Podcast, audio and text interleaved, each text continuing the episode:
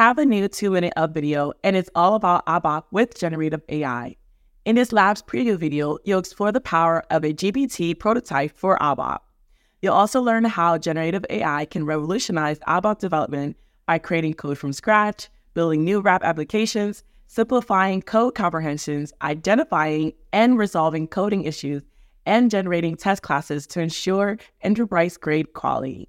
Now, this video will also help you understand how to adapt your classic ABAP code for cloud readiness in SAP S4HANA, catering to both cloud and on premise solutions.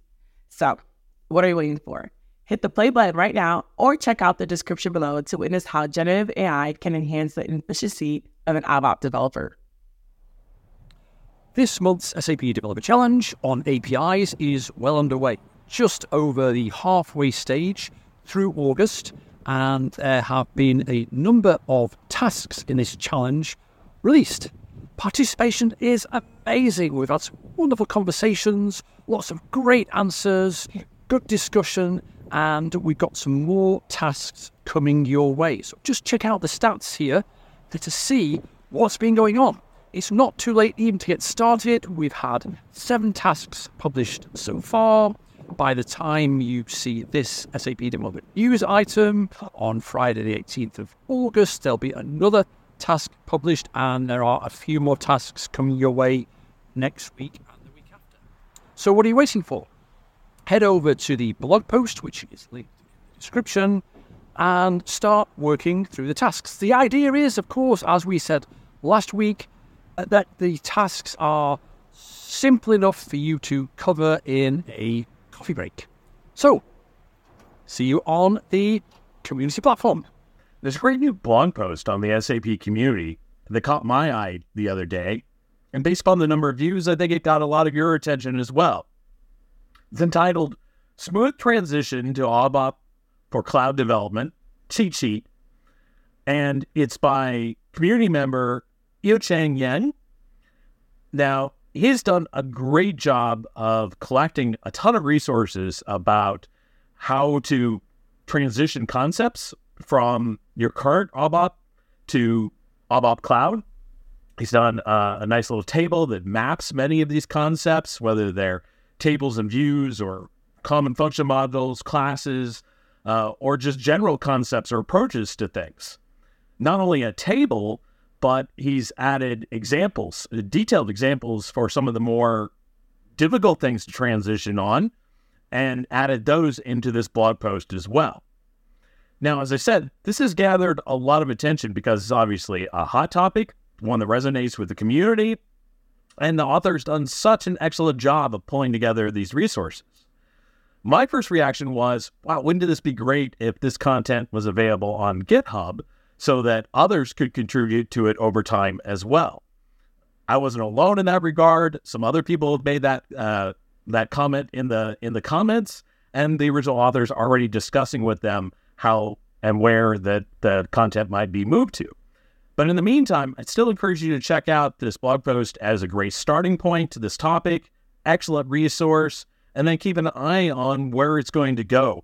Um, because I think this is something that a lot of people will get value from in the SAP community. And I think there's a lot of people that would have ideas and, and items to contribute to it as well.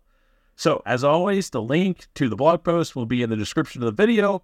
Please check it out. For those of you that are interested in AI, and there's probably a lot of you, I wanted to bring to your attention that the SAP Core Toolkit is now generally available. Check out this great blog post linked to in the comments below. The SAP AI Core Toolkit for Visual Code Studio makes a connection to your SAP AI Core instance directly from VS Code.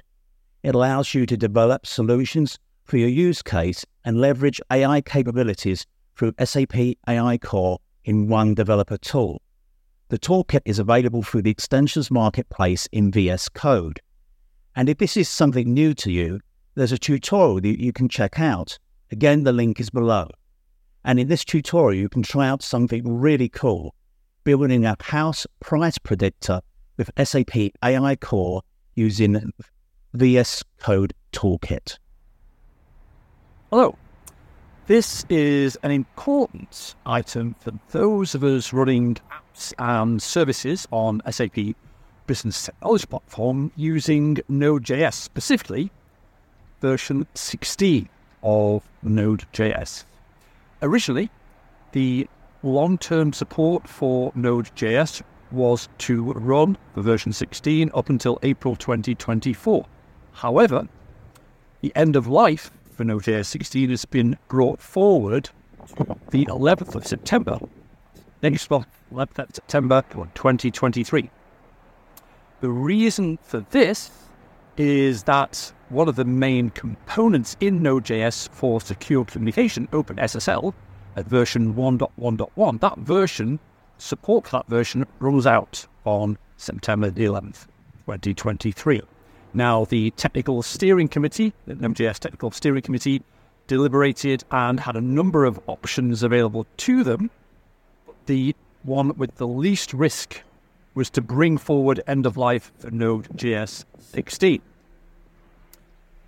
Therefore, SAP recommend that you migrate any apps or services that are running on Node.js 16 to Node.js 18 or even 20. Node.js 18 is the current long term support version. There are links in the description of this news episode to a customer support letter and various technical resources you can dig into to find out more.